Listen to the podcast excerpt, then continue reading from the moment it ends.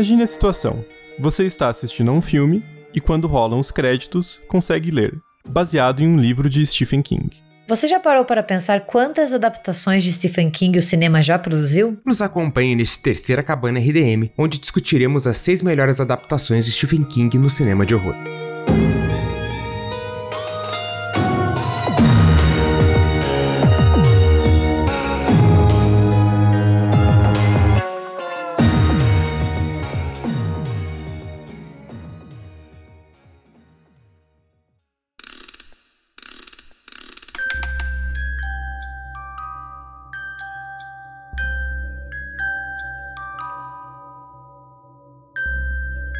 Nascido no ano de 1947, Stephen King é um escritor estadunidense de horror e fantasia, que já vendeu mais de 400 milhões de cópias mundialmente. King publicou 60 romances, 12 coletâneas de contos e 6 livros de não ficção. O volume e a qualidade de suas publicações fez com que inúmeras de suas obras fossem levadas ao cinema. Há pelo menos 50 filmes lançados ou sendo produzidos atualmente com base em obra de Stephen King. Se você está buscando uma análise sobre o autor, a gente vai deixar linkado aqui o RDMcast de número 278, onde a gente fala sobre seus livros e contos mais famosos. Neste Cabana RDM, vamos te apresentar seis dos melhores filmes feitos com base em seus livros. Vamos à lista.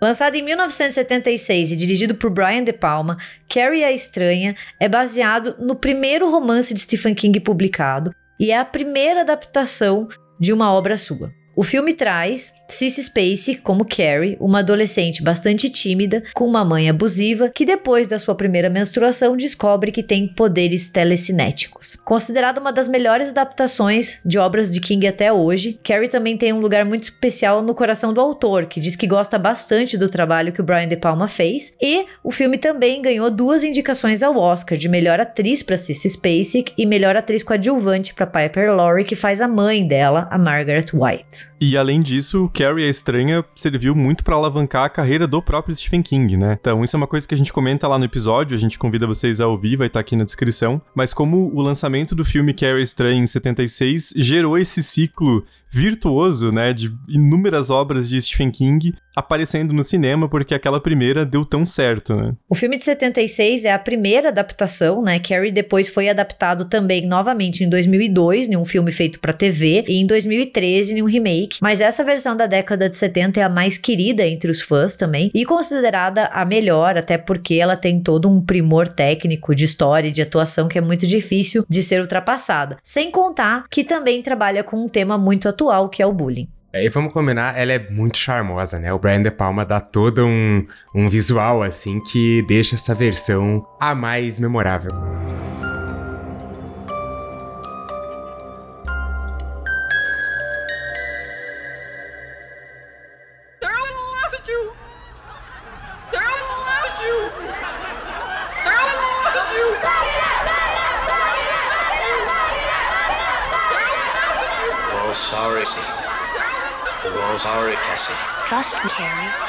Trust me. Trust me, Carrie. You can trust me. Trust me, Carrie.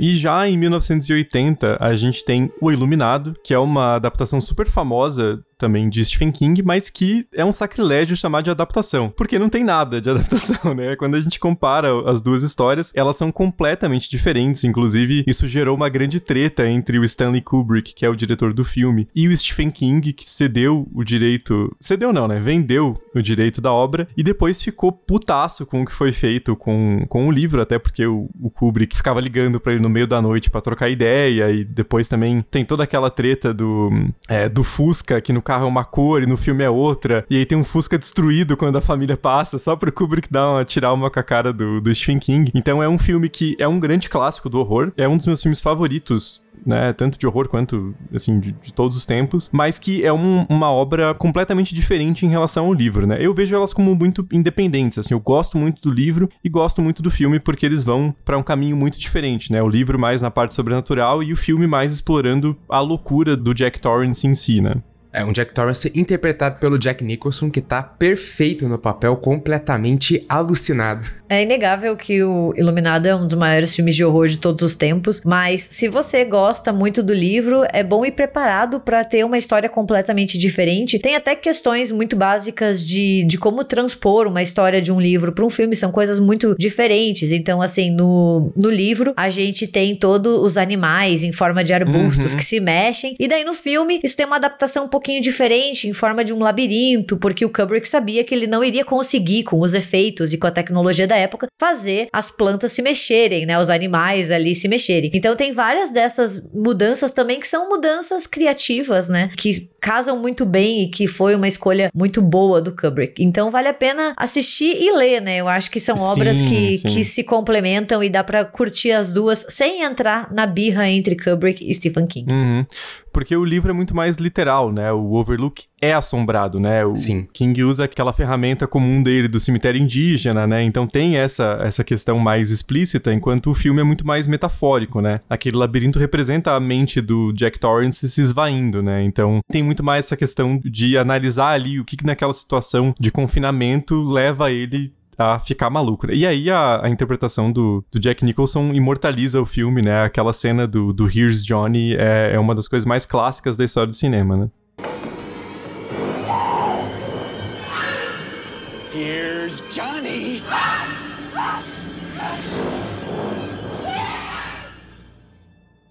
E se você ficou curioso com o Iluminado, pode conferir também um pouco mais da nossa análise no RDMcast 245, nosso embate confinamento. E só uma pequena curiosidade, Stephen King falou tão mal desse filme que eles deram um novo iluminado para ele, né? E com a condição de que ele parasse de falar mal da versão do Kubrick.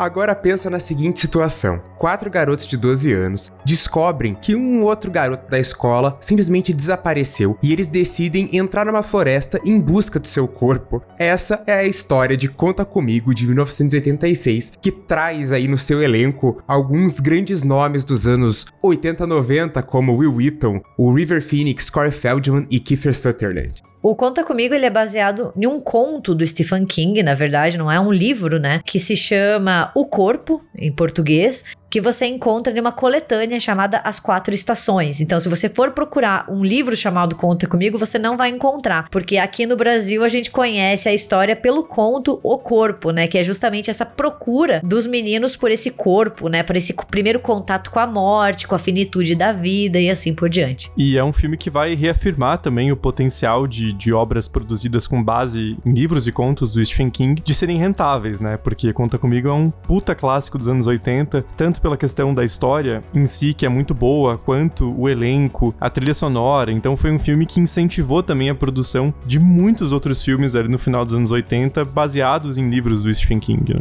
É, e mostrando esse talento que o King tem em utilizar protagonistas crianças. Acho que Conta Comigo é um dos filmes mais bonitos, é uma das histórias mais bonitas do King, assim, não tem como você não ficar emocionado e ele tem toda uma nostalgia de anos 80 que é muito bacana, tem uma trilha sonora sonora legal, tem todo o companheirismo. É também um coming of age do Stephen King, ele gosta uhum. de fazer isso, que é essa coisa do você crescer, né, de você virar adulto, porque a história tem toda essa transição dos meninos. É muito bacana. E se você tem medo de filme de horror, por exemplo, essa é uma ótima entrada pro universo Stephen King, porque Sim. você não vai ficar com medo, você vai rir e você vai chorar.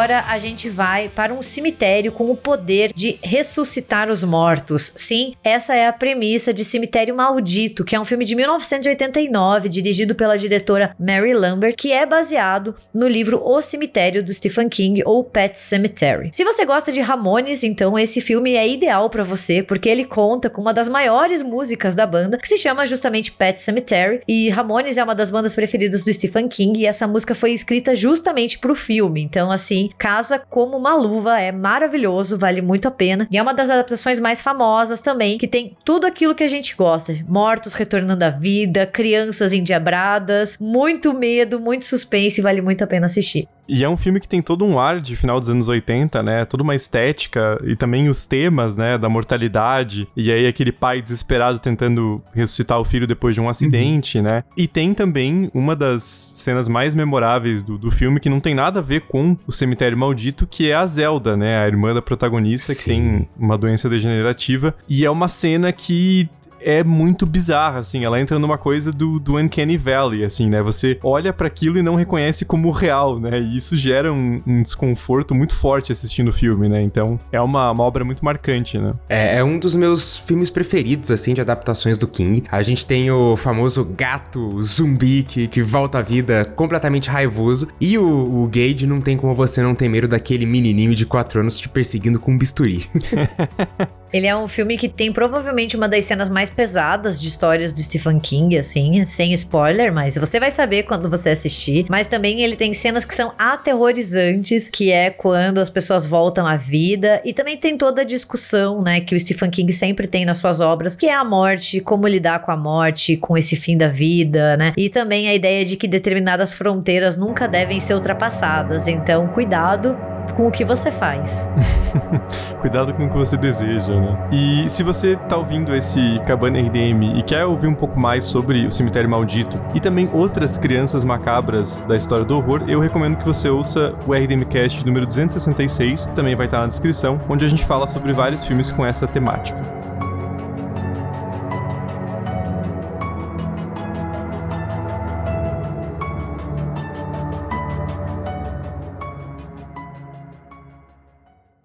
You've been out. What? You've been out of your room. No, I haven't. I know you've been out twice, Paul.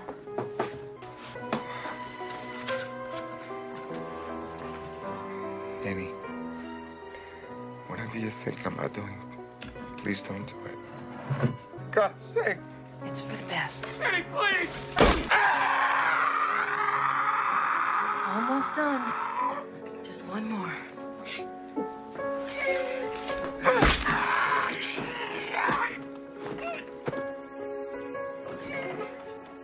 God, I love you.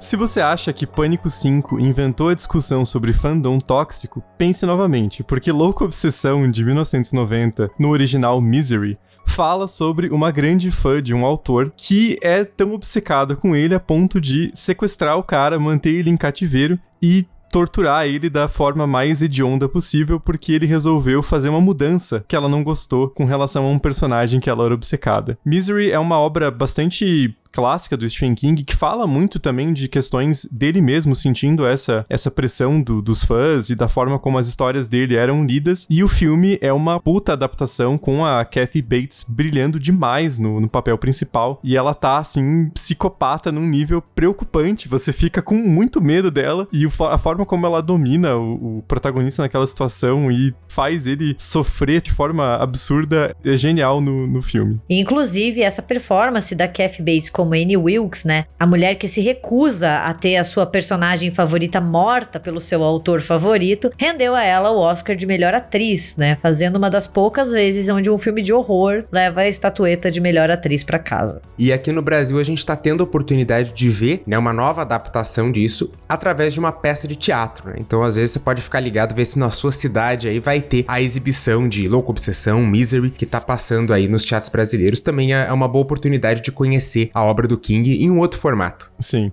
E o livro é muito bom também, assim como o filme é um, um grande clássico com atuações excelentes e um, um, clima de claustrofobia muito forte, né? Você se sente muito na pele do personagem do James Caan, que também é um baita ator e tá sensacional no filme, então é, o Louco Obsessão de 1990 é uma baita recomendação desse Cabana RDM. E encerrando a nossa lista, A Espera de um Milagre de 1999 foi dirigido pelo Frank Darabont, que fez outras, pelo menos mais duas adaptações de, de Stephen King, né? Ele é um cara que conhece muito, assim, a obra e sabe trazer isso pro filme. Na história a gente vê o corredor da morte de uma prisão, onde a gente tem um preso, o John Coffey, e ele vai fazer alguns policiais ali, que um deles é o Tom Hanks, se questionarem sobre algumas coisas da vida. É um filme bastante emocionante, bastante triste também. Se você quer chorar muito, você pode assistir esse, sabe? É, é a recomendação pegue um lencinho, se você for emotivo, pegue uns 10, porque você vai precisar. Porque essa história, ela acaba com a gente e mostra o poder do Stephen King de transitar entre vários gêneros, lidando também sempre com o sobrenatural, com o insólito, com o mistério e, e com aquela dose de, de, drama que ele já mostrou em conta comigo, mas uhum. que aqui, na espera de um milagre, ele consolida, assim, de forma total. E essa é uma das transposições de obras do King que eu mais lembro de ter tido a mesma sensação lendo o livro e vendo o filme filme. Claro que não é uma adaptação palavra por palavra, porque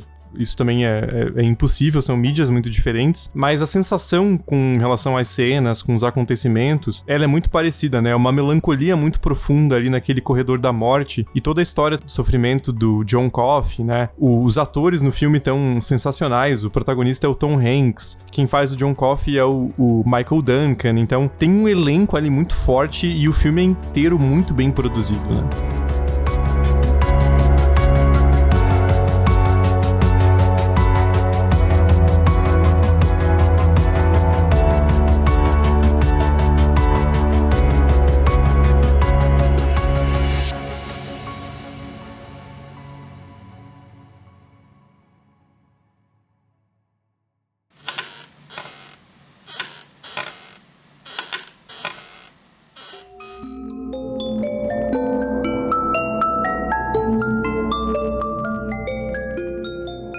Bom, gente, então chegamos ao final deste terceiro Cabana RDM. A gente espera que vocês tenham gostado do episódio, que tenha servido para vocês prepararem essa maratona de, de, filmes produzidos com base em obras do Stephen King. A gente se vê no próximo episódio. Não se esqueça de apagar a luz e fechar a porta.